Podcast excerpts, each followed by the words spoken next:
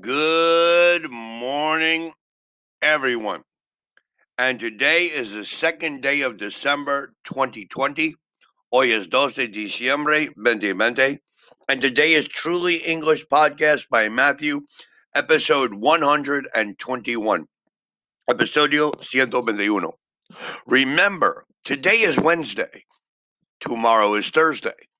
The day after tomorrow is Friday. Today is Wednesday. Yesterday was Tuesday. The day before yesterday was Monday. Today, tomorrow, the day before yesterday, the day after tomorrow. Please remember that. Today, I want to talk about the verb plus the object plus two. For example, I want you to. I want you to come to class. I want you to wash the car. I want you to study English. I want you to listen to my podcast. Now, we need to understand the word want, quieres, ask, preguntar, help, ayuda, would like, quiero, expect, expectación, beg, rogro, mean, intención, would prefer. These verbs are followed by the preposition to in the infinitive. The structure can be verb plus to. We expected to be late. Or we expect Dan to be late. Would you like to go now? Would you like me to go now? He doesn't want to know. He doesn't want anybody to know.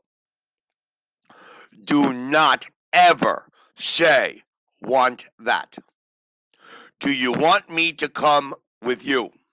Not, do you want that I come? After help, you can use the infinitive with or without to. So you can say, Can you help me to move the table? Or can you help me move this table? We also need to understand the word tell, dice, remind, recuerda, force, fuerza, encourage, animar, teach, enseñar, enable, I don't know, order, ordenar, warn, avisar, invite, in, invitación, persuade, persuader, get, obtener, or arreglar. These verbs have the structure verb plus object plus do. Can you remind me to phone Sam tomorrow? Can you remind me to pay, pay my electricity? Who taught you to drive? I didn't move the piano by myself. I got somebody to help me. Got the past of get. Jim said the switch was dangerous and warned me not to touch it. In the next example, the verb is in the passive. I was warned, we were told, etc. I was warned not to touch the switch. You cannot use suggest with the structure, verb, plus object to. Jane suggested that I should ask you for advice. No, Jane suggested me to ask.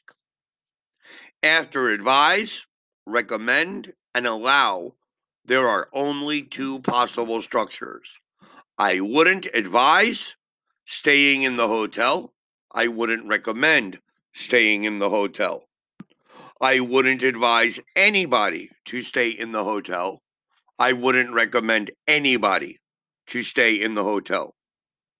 They don't allow parking in front of the building. They don't allow people to park in front of the building. We have to study these examples with be allowed, permitido. Parking isn't allowed in front of the building. You aren't allowed to park in front of the building. Make and let. Make, hacer. Let, permitir. These verbs have the structure verb plus the object plus the infinitive and no to. I made him promise that he wouldn't tell anyone. Not to promise. Hot weather makes me feel tired, causes me to feel tired. Her parents wouldn't let her go alone, wouldn't allow her to go out. Let me carry your bag for you. We say make somebody do, not to do. But the passive is be made to do with two. We were made to wait for two hours. Or they made us wait for two hours. Or the doctor made me wait for two hours. And if we can understand these words, we can understand exactly how to make sentences. So, this is very important. Do you want to go alone or do you want me to come with you? Do you have enough money or do you want me to lend you some money? Shall I open the window or would you like me to leave it shut? Do you know how to use the machine or would you like me to show you? Did you hear what I said or do you want me to repeat it? Can I go now or do you want me to wait? Go, wait. Alone, come with. We have to listen to this podcast a few times to remember these words and make examples. Thank you very much for listening to Truly English Podcast by Matthew. Please listen to our next podcast tomorrow morning. And most importantly, study and have a wonderful Thursday. Thank you again for listening.